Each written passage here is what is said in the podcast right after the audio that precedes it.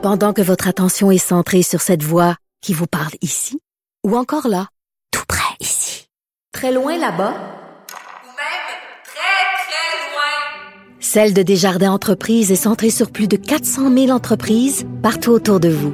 Depuis plus de 120 ans, nos équipes dédiées accompagnent les entrepreneurs d'ici à chaque étape pour qu'ils puissent rester centrés sur ce qui compte, la croissance de leur entreprise.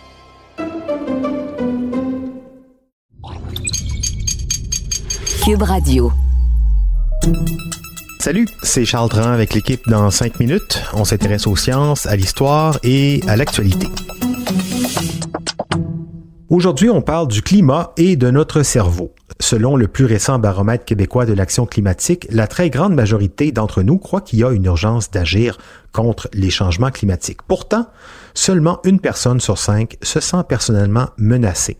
Conséquence, on en fait moins pour le climat et pendant ce temps, les émissions de gaz à effet de serre augmentent sans cesse. Alors, Comment expliquer cette contradiction? Dans le milieu environnemental? C'est la question qui tue. Une piste de réponse fait de plus en plus son chemin et c'est dans notre cerveau qu'elle se trouve. Et si c'était en partie de sa faute à notre cerveau, si on n'agit pas assez pour le climat?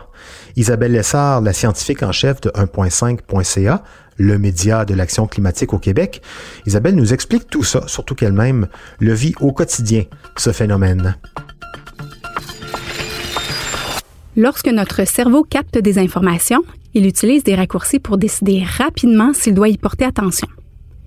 Le problème est que ces simplifications nous empêchent d'avoir une vue d'ensemble juste de la situation. Notre jugement est donc souvent déformé. Ces petites erreurs de raisonnement portent le nom de biais cognitifs. C'est un peu comme un aveugle qui touche pour la première fois à une défense éléphant et qui s'écrie Oh, c'est rond, lisse et pointu, donc l'éléphant ressemble à une lance. Ces biais ont un impact important sur notre manière de prendre des décisions, entre autres pour poser des gestes pour le climat. On pourrait croire que des gens informés comme moi, une professionnelle en environnement de longue date, seraient à l'abri de faire des raccourcis du genre. Malheureusement non. Il y a quelques années, lorsque je jonglais avec mon nouveau rôle de maman et ma vie professionnelle, ma charge mentale a explosé et j'ai eu besoin de me simplifier la vie. Je me suis laissée aller dans certaines de mes convictions. J'ai commencé par exemple à utiliser plus souvent la sécheuse, à gaspiller plus de nourriture, à utiliser des couches jetables au lieu des couches lavables et à prendre de bons bains chauds au lieu de douches rapides. Pour éteindre les sentiments de culpabilité, de honte et d'impuissance que je vivais, j'ai justifié, j'ai raisonné, j'ai adapté mes croyances. Par exemple, je me disais, c'est pas à moi à en faire plus, c'est au gouvernement et aux entreprises de se bouger.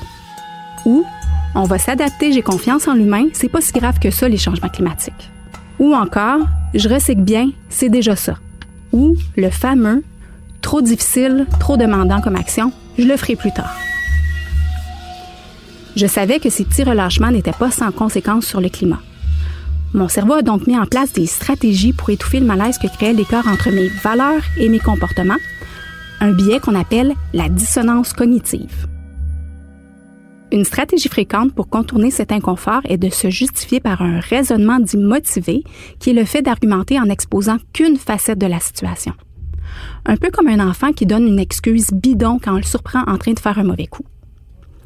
Cette petite histoire personnelle illustre un cas réel de décision biaisée par des erreurs cognitives.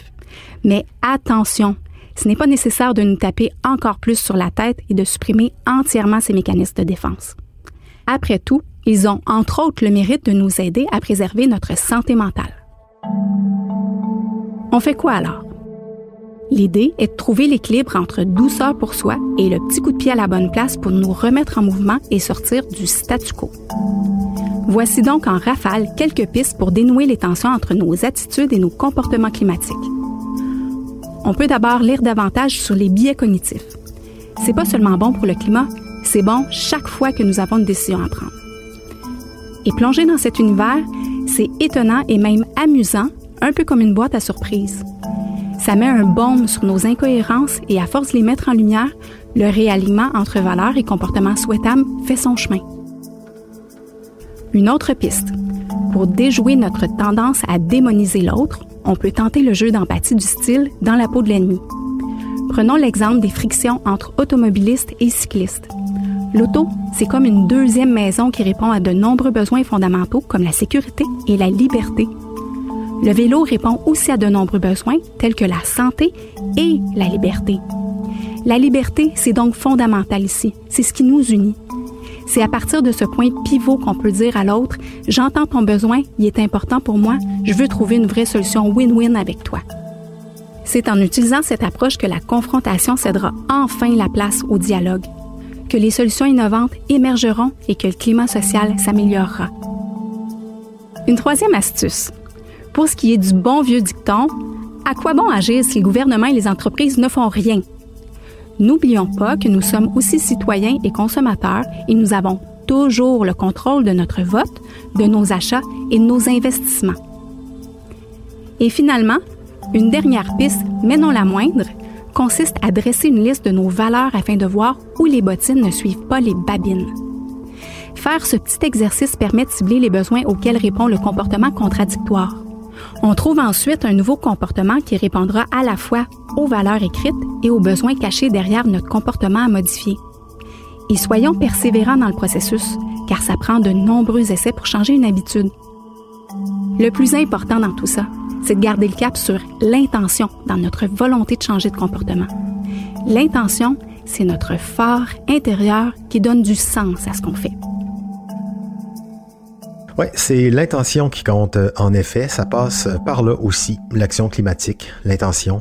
Et puis, euh, observer ses propres travers et contradictions pour euh, en rire, c'est pas désagréable et en plus, c'est bon pour le climat. Isabelle Lessard est la chef scientifique chez 1.5.ca, le média de l'action climatique au Québec. Merci Isabelle. C'était en cinq minutes.